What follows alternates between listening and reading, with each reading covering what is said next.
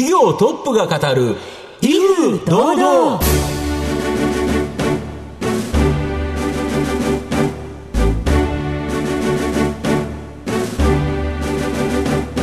毎度相場の福の神こと藤本信之です。アシスタントの飯村美希ですこの番組は巷で話題の気になる企業トップをお招きして番組の指揮者的役割である財産ネット企業調査部長藤本信之さんが独特のタクトさばきでゲストの人となりを楽しく奏でて紹介していくという企業情報番組です。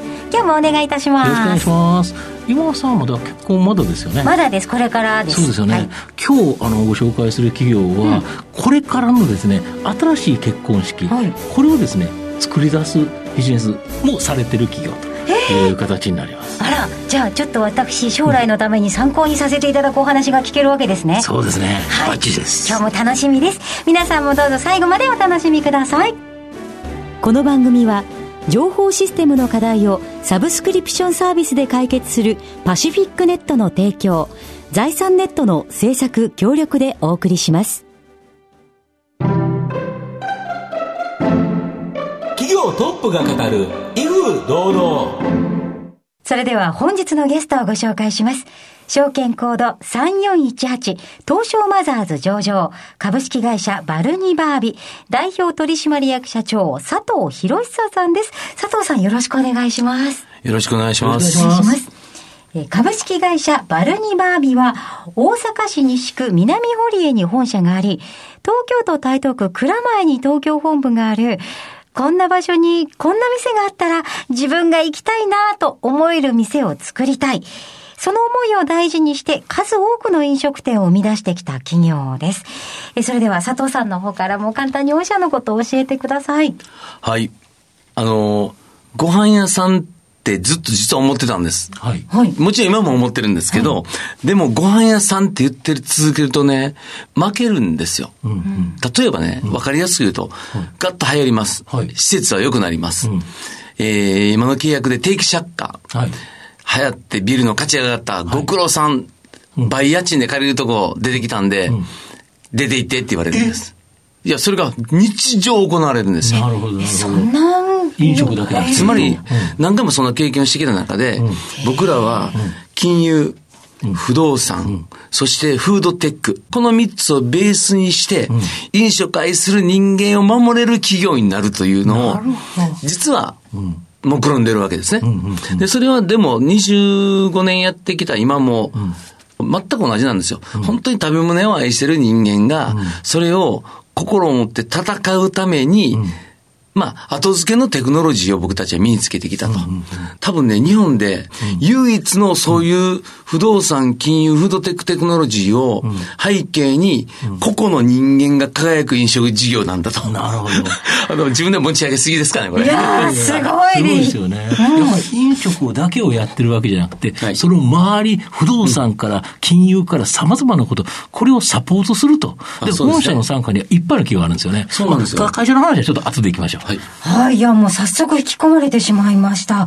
えー、後ほどまた企業のお話聞かせていただきますが、はい、まずは佐藤さんにいくつか質問させていただきたいと思います。はい、では、生年月日はいつでしょう？えー、1961年8月18日です。はい。59ですね。あ、来年還暦。あ、でもご出身はどちらでしょうか？京都生まれです。あ、では、お子さんの頃のご両親のご職業は？京都でお菓子屋をやってるんですよ。うん、創業ね、87年って言ったかな。うん祖父の代からやってますね。え、じゃあ、ということは佐藤さん、お子さんの頃は、その、お菓子屋さんの中で育てる。そう。あの、小学校3、4年でもういらっしゃいませって言ってましたよ。かわいい え、でも、じゃあ、お店のお手伝いは積極的にされてたんですか？やってま、いや、好きやったけど、それもあるし、無理やりやらされてみたね。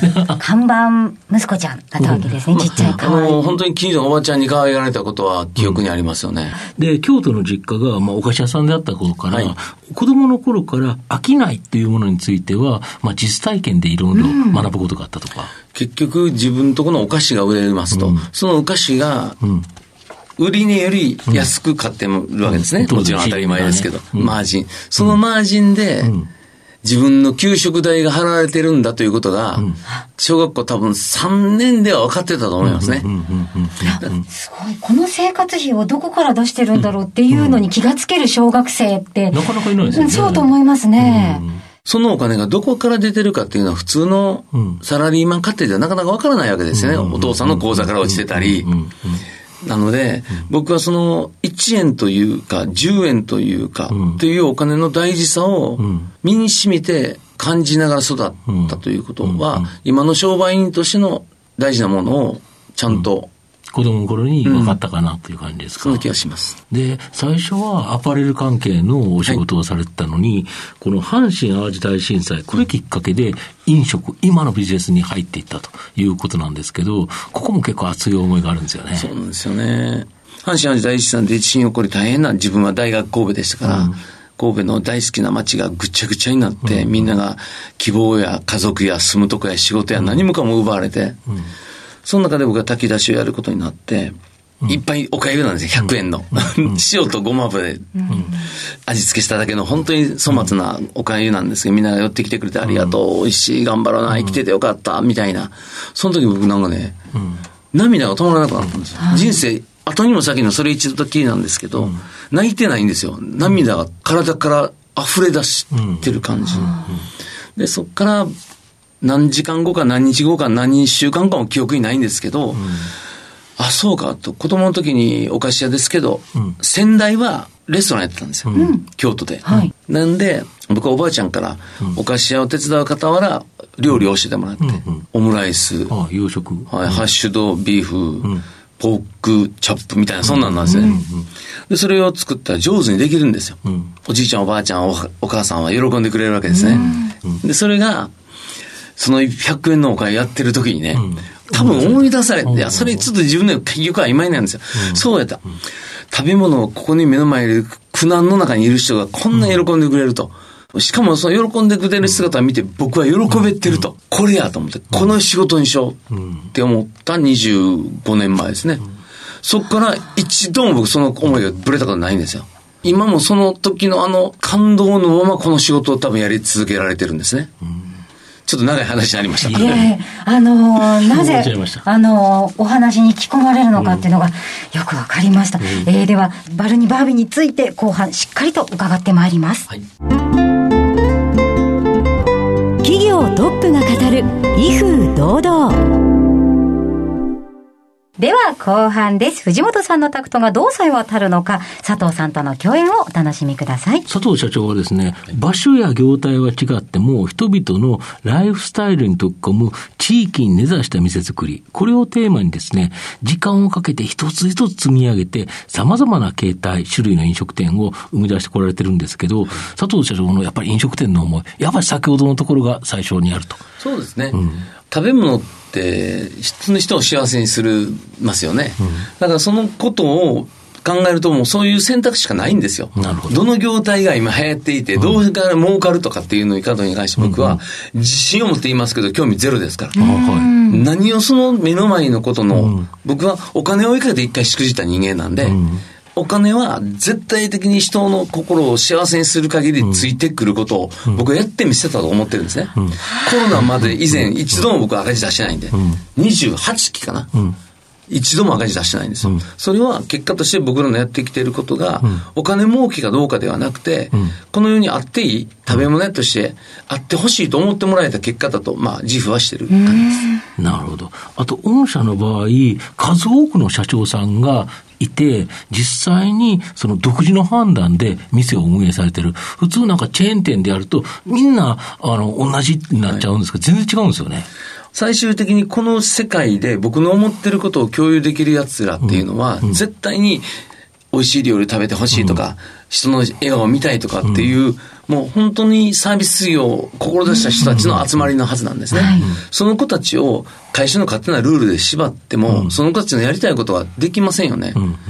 できないということは、その人の力が発揮できないということなんで、意味がない組織になるんですね。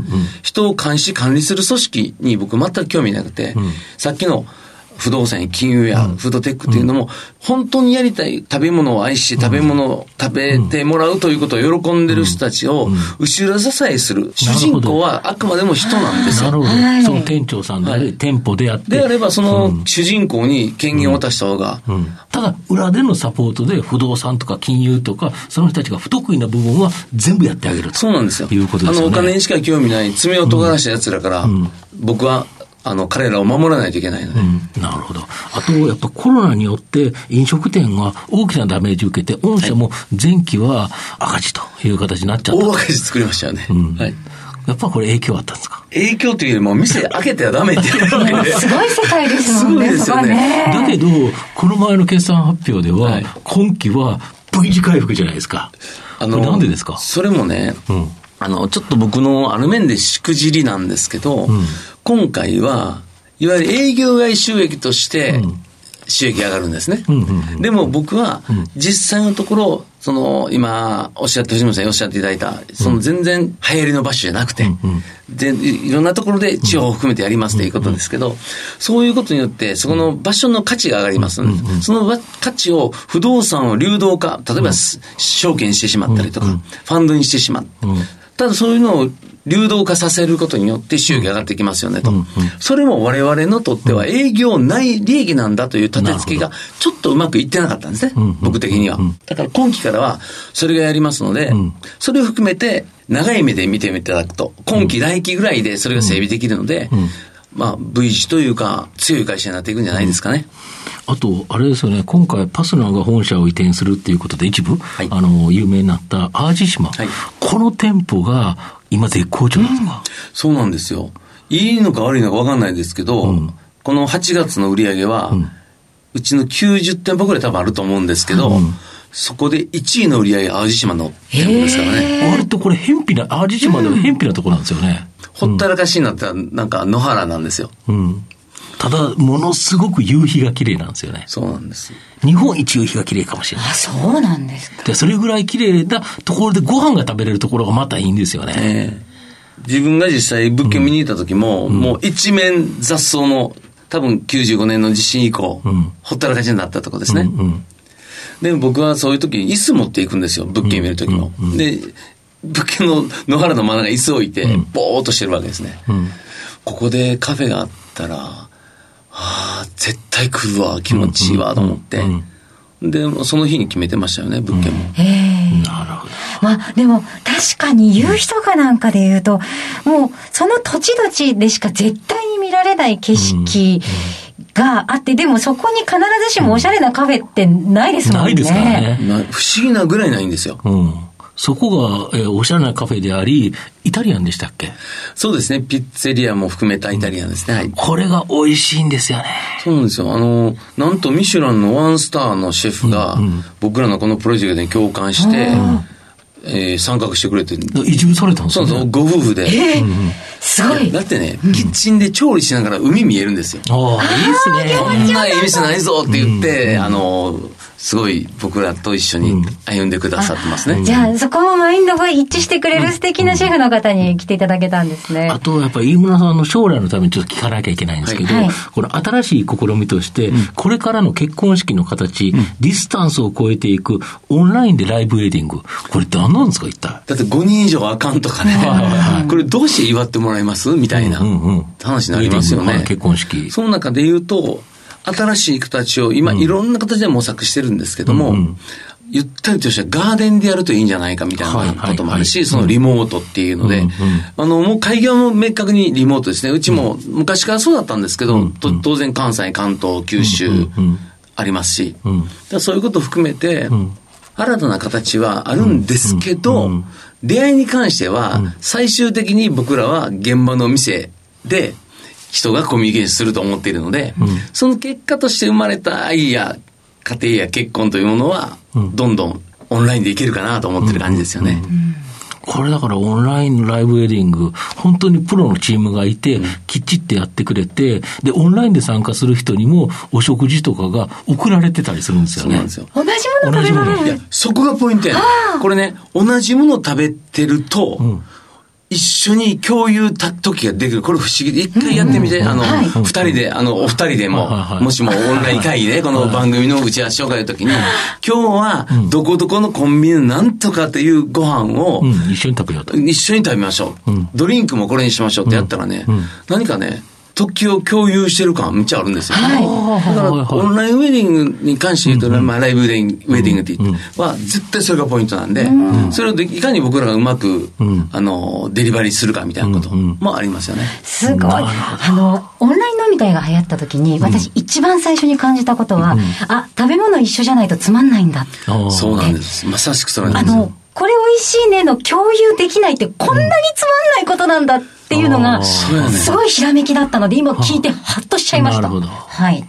まさしく。いやそのサービス、うん、いいですね。利用したいですね。はい、はい。では番組そろそろ終盤ですが、最後にお伺いしたいものがございます。はい、あなたの心に残る四字熟語、教えていただきたいんですか、はい、あのー、先ほどもちょっと触れましたけど、その淡路島も、まあ、たまたま夕日が綺麗とかいうだけではなくて、うん、放っておかれた土地が、このコロナによって、再び脚光を浴びるチャンスだと思ってるんですね。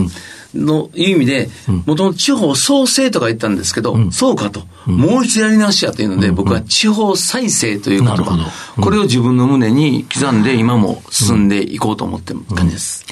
淡路島以外にももっと日本にはいろんなとこありますよね。そうなんですよ。そこに御社の店舗、本当にあったら、気持ちいい空間が作れるということですよね。そうなんですよ。あの、みんな自信失ってるんですね、地方の人って。びっくりするぐらい皆さんいい人で謙虚で。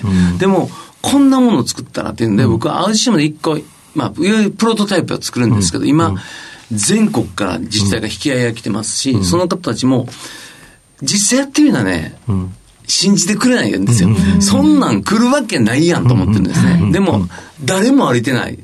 夜になったら一人も歩いてないところに、そんな店ができるわけがないと思ってるんですけど、わけがないこととできるとは、実は表裏一体で、わけがないから、人の心のギャップを生み出してできるんですね。なるほど。できるだろうと思ってることって実はあんまりできないんですよ。なるほど。なので、地方再生ですね。再びもう一度地方が輝く、僕は日本めちゃくちゃいいチャンスがやってきてると思っています。はい。いや佐藤社長の携わるお店に遊びに行きたいなって今すごく思いましたね。ねえー、お話ありがとうございました。今日のゲストは、証券コード3418東証マザーズ上場株式会社バルニバービ代表取締役社長佐藤博久さんでした。佐藤さんありがとうございました。ありがとうございました。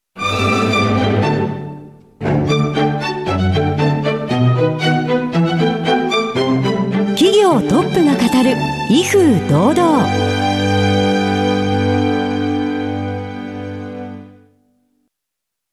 ？IT の活用と働き方改革導入は企業の生命線。